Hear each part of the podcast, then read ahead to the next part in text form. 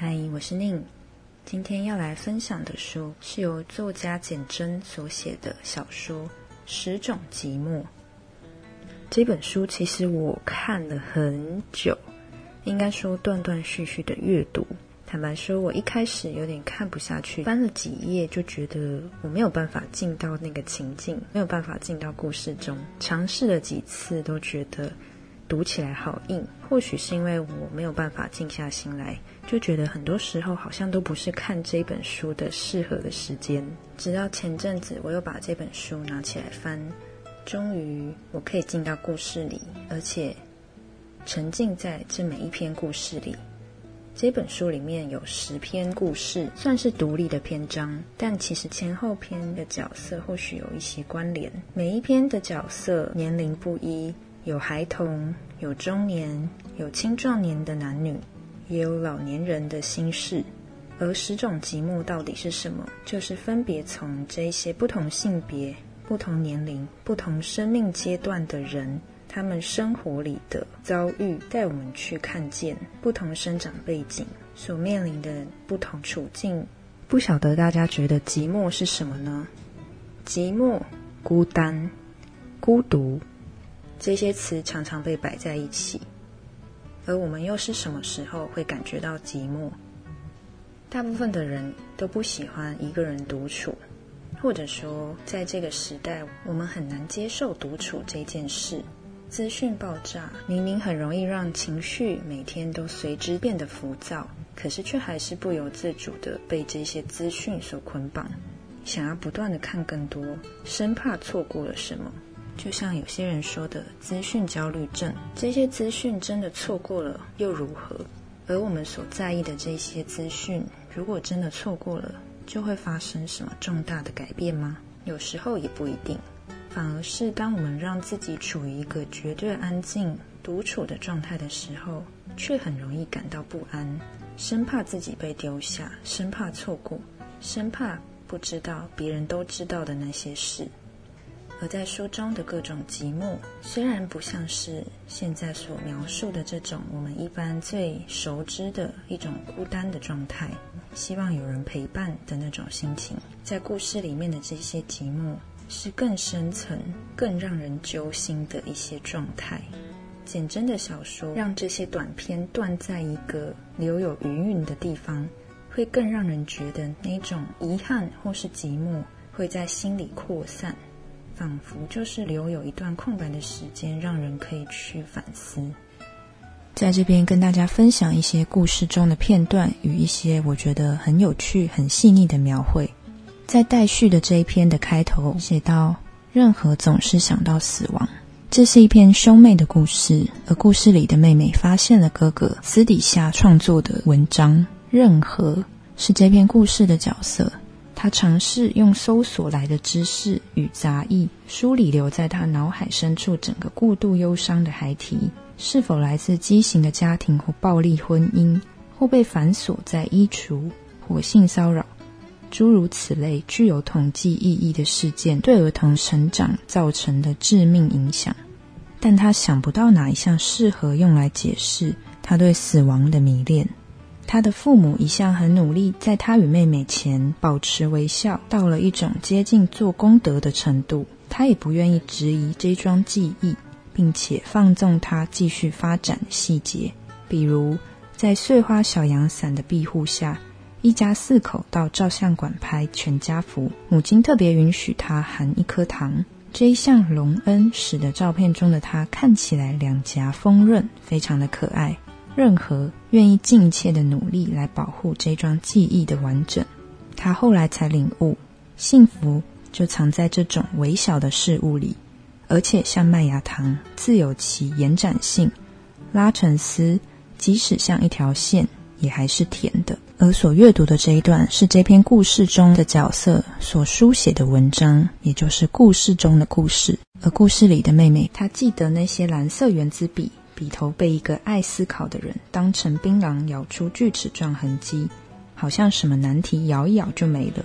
他读过蓝笔写出一篇篇洋洋洒洒、总是拿高分的作文，但他从来没有见过总是想到死亡的这种句子。打死他也不相信蓝笔可以写出这种在父母老师眼中是病毒的文字，这让他掉入万丈深渊。难道哥哥一切都是伪装吗？书写的他每天穿上假面皮囊的男装，当一个乖儿子、好哥哥、自由模范生。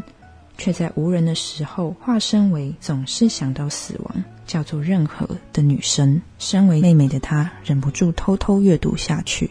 在阅读哥哥的创作的过程，她也去比对两个人的家庭背景、两个人的成长过程，记得很多事情，但也只是记得而已。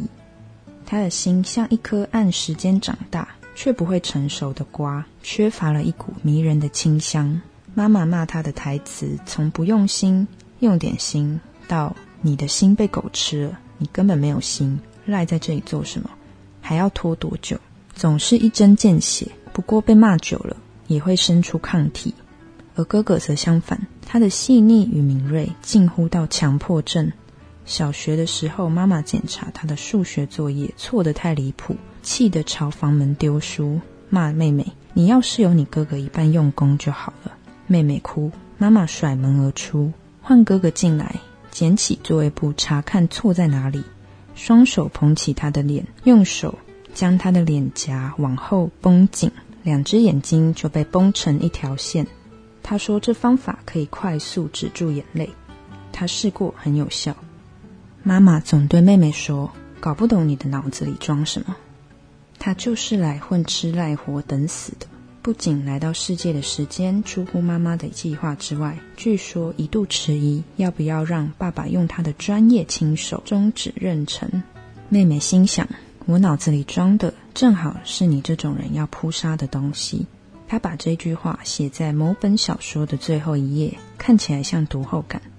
他知道有人会翻查他的笔记日记，大概连内裤都会检查。断简残编式的记录法适合用在独裁统治的家庭。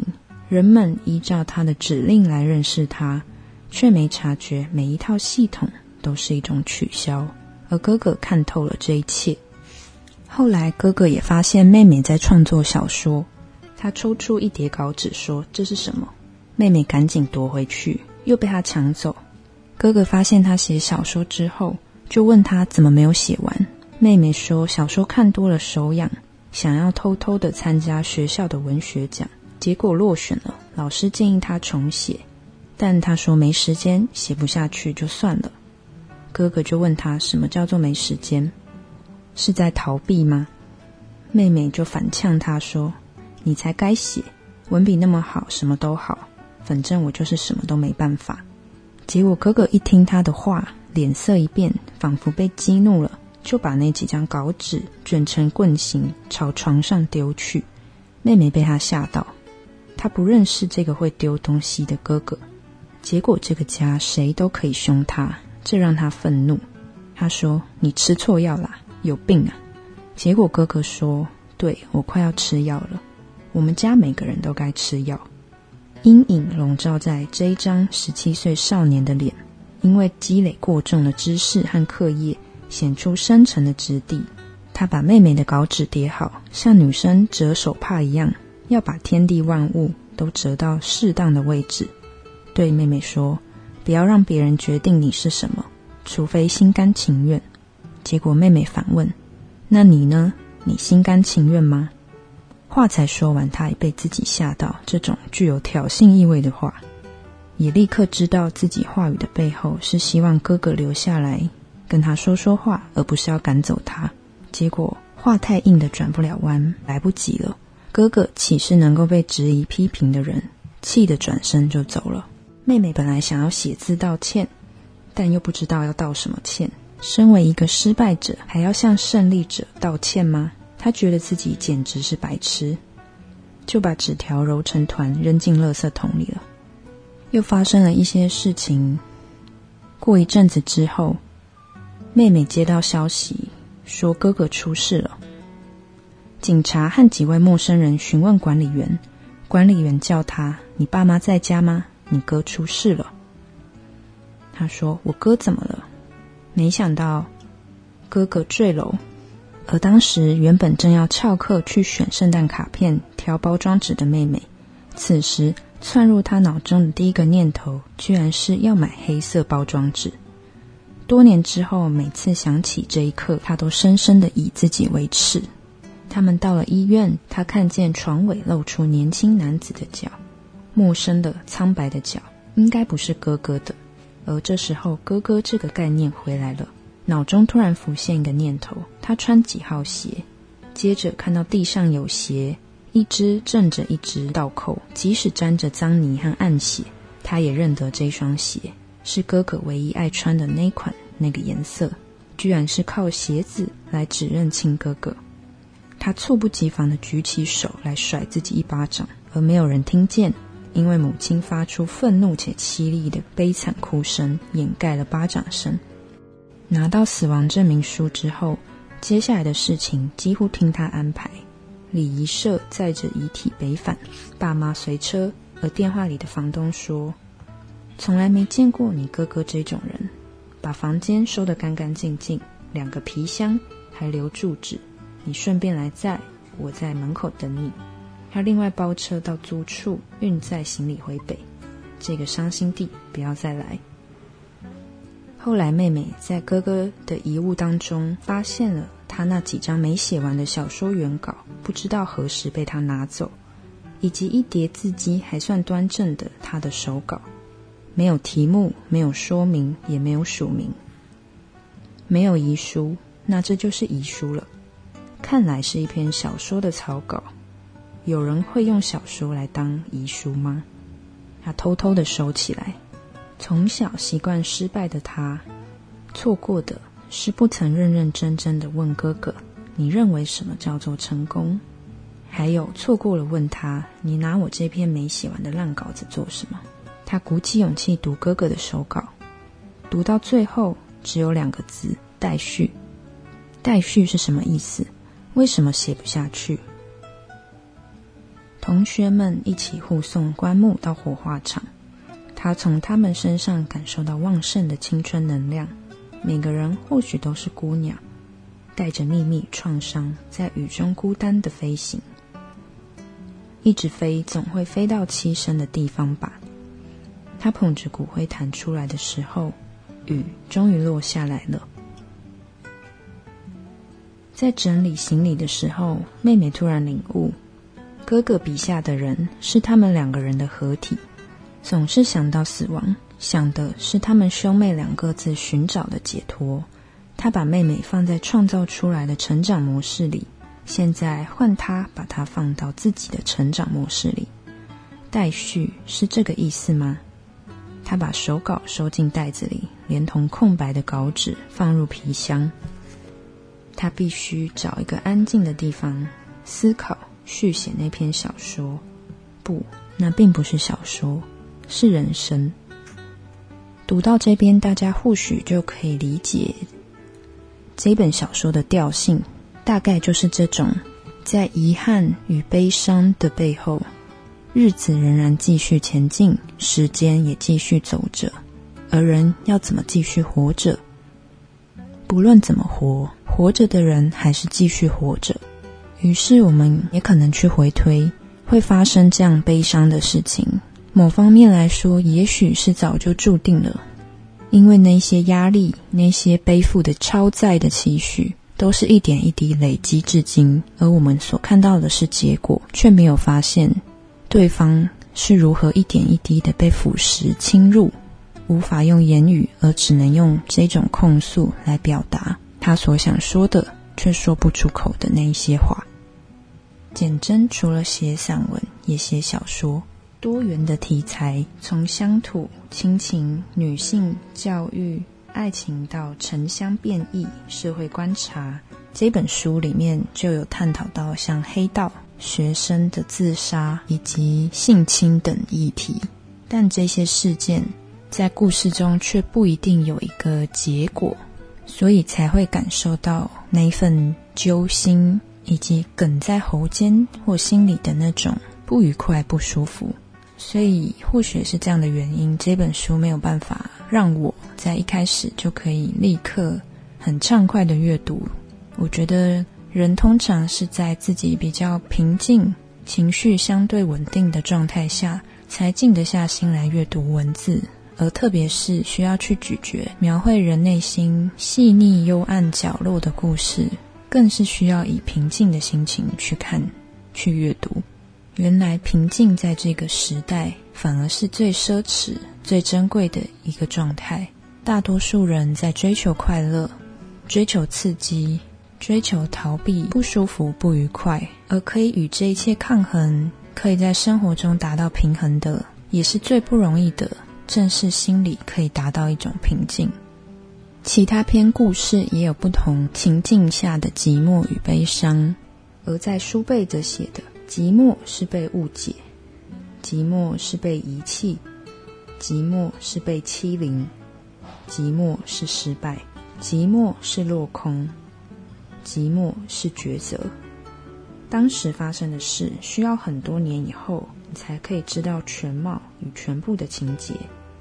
回过头来才会恍然大悟，悲伤痛苦时种下的不起眼的东西，也会默默的开花结果。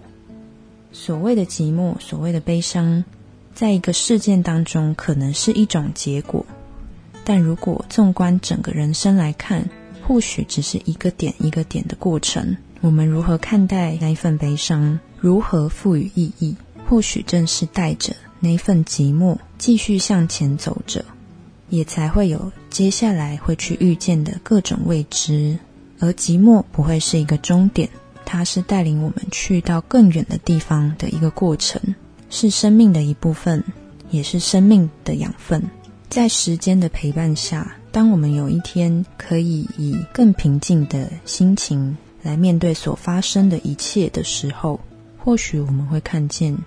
事件本身是其中一个点，而围绕着这个事件的，则是更广大的世界，视野更开阔的时候，寂寞这个概念就不会再只是这两个字这么简单。我想，大家都会有自己的生命故事、自己的体会，所以寂寞对于你是什么？或许你也可以把你对于寂寞的诠释、定义书写下来。你是如何定义所谓的寂寞呢？当你感觉到寂寞的时候，你会怎么做？或者寂寞对你来说有什么意义吗？那这就是这本书由简真所写的小说。我觉得其实可以说是蛮黑色，它不是那种浓烈的黑，而是一种灰灰浊浊的色调。